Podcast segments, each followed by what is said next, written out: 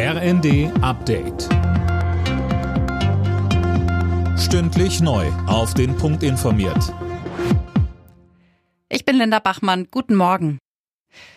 In einem Einkaufszentrum in der dänischen Hauptstadt Kopenhagen sind am Nachmittag drei Menschen erschossen worden. Es gibt mehrere Verletzte, drei von ihnen schweben in Lebensgefahr. Das teilte die Polizei in der Nacht mit. Mehr von Alena Tribold. Die Polizei nahm kurz nach der Tat einen Verdächtigen fest, einen 22-jährigen Dänen. Nach ersten Erkenntnissen soll er allein gehandelt haben. Das Motiv ist noch unklar. Die Polizei schließt einen terroristischen Hintergrund nicht aus.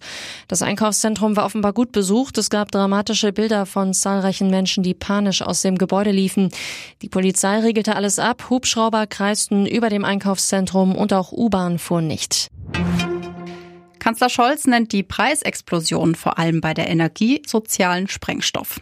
Er stellte im ARD-Sommerinterview weitere Entlastungen in Aussicht, allerdings eher vage. Das nächste Jahr wird die größte Herausforderung. Für dieses Jahr sagen fast alle, die nachgerechnet haben, dass wir bei den unteren und mittleren Einkommen ungefähr 90 Prozent der Preissteigerung durch die vielen Maßnahmen, die wir ergriffen haben, aufgefangen haben. Aber da das ja weitergeht, werden wir uns auch weiter damit beschäftigen. Scholz verwies auch auf den heute geplanten Start der sogenannten konzentrierten Aktion, ein langfristiger Prozess, bei dem die Politik mit Arbeitgebern und Gewerkschaften über die Folgen der Inflation berät. Vertreter aus fast 40 Ländern beraten heute darüber, wie die Ukraine nach dem Krieg wieder aufgebaut werden kann.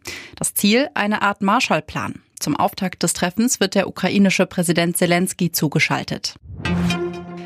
Zwei deutsche Frauen stehen im Viertelfinale von Wimbledon. Tatjana Maria rang die Lettin Jelena Ostapenko mit 5 zu 7, 7 zu 5 und 7 zu 5 nieder.